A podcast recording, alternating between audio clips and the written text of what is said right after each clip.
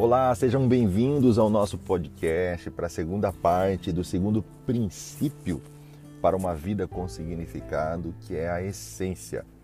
E hoje nós vamos falar sobre vencer a rejeição. A rejeição é o pior tipo de dor que uma pessoa possa enfrentar. Os pais desejavam filhos homens para a guerra e para a proteção da família no passado. Hoje os pais querem filhos homens para realizar seus próprios sonhos, como de ser jogador de futebol, por exemplo. Por isso as mulheres muito tempo se sentiram rejeitadas, ou mesmo outros filhos da família se sentem rejeitados por haver um filho preferido. Por que isso acontece? Porque o pai projeta em apenas um dos filhos a sua realização pessoal. Isso aconteceu com Davi. Quando Samuel vai à casa de Jessé e diz que dentre os seus filhos havia escolhido um que seria rei de Israel, ele viu a sua realização pessoal através da vida de um dos seus filhos presentes, menos em Davi. Você entende isso? Davi era rejeitado pelos próprios de sua casa, seu pai, seus irmãos. Porém, Deus não vê como o homem vê. Entenda, Deus não vê como o homem vê. Deus vê a essência e não a aparência. Se você é rejeitado pelas da, da sua casa, do seu trabalho, do seu colégio, até dentro da igreja, tenha em mente que Davi foi rejeitado pelos homens da sua própria casa, da sua própria tribo, da sua própria nação, mas ele foi escolhido por Deus. Vou repetir para entrar no teu coração. Mas ele foi escolhido por Deus. É interessante que na Bíblia, Davi, mesmo sendo rejeitado, a todo momento é reconhecido como filho de Jessé. Você entende isso? Mesmo depois de muito tempo, ele ainda era reconhecido como filho de Jessé. Ou seja, o filho que era rejeitado, mas que conseguiu realizar o sonho de seu pai. O seu pai agora é reconhecido pelo seu filho. Davi vence a rejeição familiar, realizando o desejo do coração do seu pai, sendo um homem importante na nação. Quem sabe você não seja o mais querido, a mais querida, mais celebrado, a mais celebrada da sua família.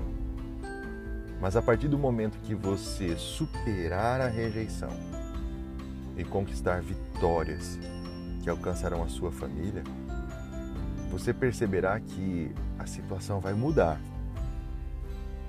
De esquecido, você passará a ser celebrado, assim como foi Davi. Por quê? Porque você vai conquistar vitórias que vai alcançar a sua família. Por isso, deixe Deus transformar essa história de rejeição em uma história de honra. O nosso Senhor é o Deus dos esquecidos. Vou repetir. O nosso Senhor é o Deus dos esquecidos. Ele é o Deus dos improváveis e que levanta o homem do pó e o coloca como rei. Não importa como foi a tua vida até aqui. O que importa é como ela será a partir de agora. Porque o Deus que te vê em secreto e conhece a sua essência te encontrou. E me trouxe aqui como profeta para te dizer: ninguém senta na mesa até que você chegue, até que você seja levantado, até que você seja reconhecido como amado, amada do Senhor. Você aceita essa palavra na sua vida?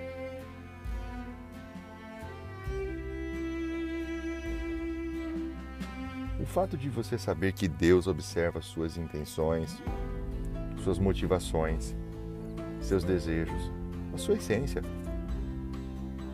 Muda o que em seu relacionamento com Ele a partir de agora?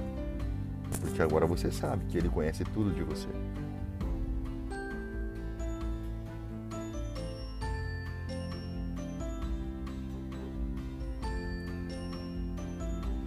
O fato de Deus já saber de todas as suas práticas secretas, pecaminosas, segredos, que você já cometeu e até mesmo o que você vai cometer ainda, isso te dá paz ou te dá medo?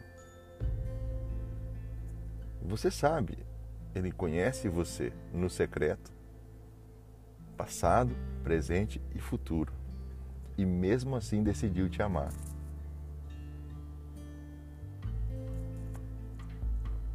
Deixa eu te fazer uma pergunta. Alguma vez em sua vida você já se sentiu rejeitado por alguém que você ama?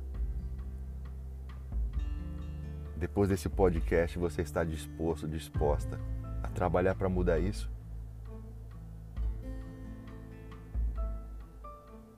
Que a nossa oração seja sempre para que o Senhor nos cure da síndrome de se esconder dele, para, para assumirmos a nossa responsabilidade, reconhecermos que somos pecadores e nos lançarmos em seus braços de misericórdia e de amor, como fez Davi.